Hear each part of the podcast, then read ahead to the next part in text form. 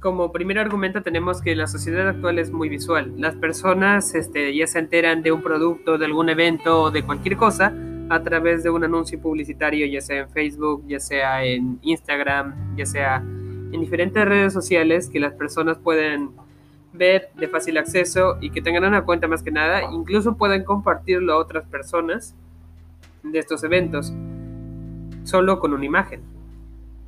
Y si estas imágenes fueran de mala calidad, se vieran mal, no dieran un propósito comunicativo, no tuvieran mucho empeño ni nada por ese estilo, eh, las personas perderían el interés y no habría mm, personas que irían incluso a estos eventos, más que nada, porque no llegarían a enterarse una buena parte.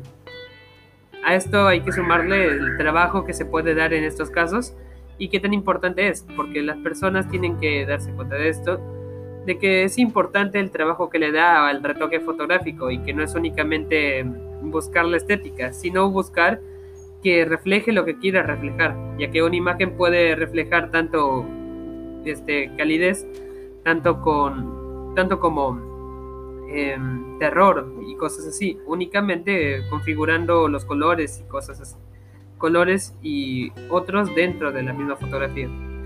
Así que, teniendo en cuenta que la sociedad, actual es así, es necesario buscar la mejor forma de dar a entender estas fotos, fotografías con una estética bonita y perfecta para el consumidor.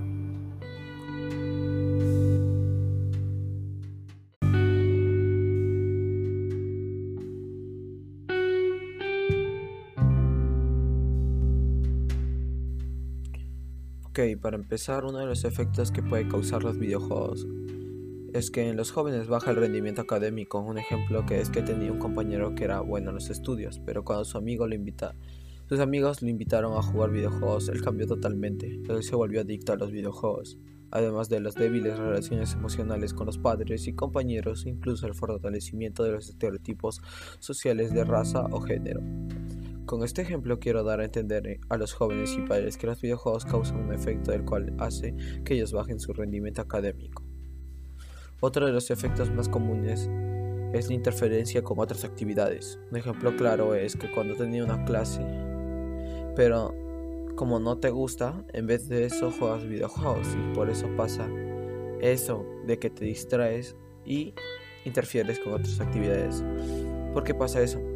La primera, te volviste adicto a los videojuegos y la segunda es porque no tienes fuerza de voluntad. ¿Y cómo un joven puede tener fuerza de voluntad?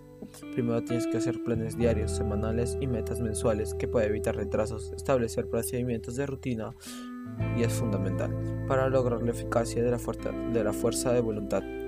Obedece las reglas. Para estar dispuesto debes organizarte para no sucumbir a lo que más deseas, en este caso, los videojuegos. No tener fuerza de voluntad no solamente te ayudará a dejar poco a poco los videojuegos, sino también te ayudará en el ámbito de la salud física y mental.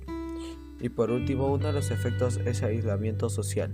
Según el coordinador Hugo González Cantú, dice que si bien los videojuegos forman parte de las opciones de entretenimiento para los jóvenes, este sector, este suele pasar muchas horas frente a las consolas, lo que provoca aislamiento social además de obesidad. Según el especialista, la falta de espacios recreativos, la inseguridad de la calle o la falta de atención de los padres por cuestiones de trabajo orillan a los jóvenes a dedicar más tiempo a estar solos.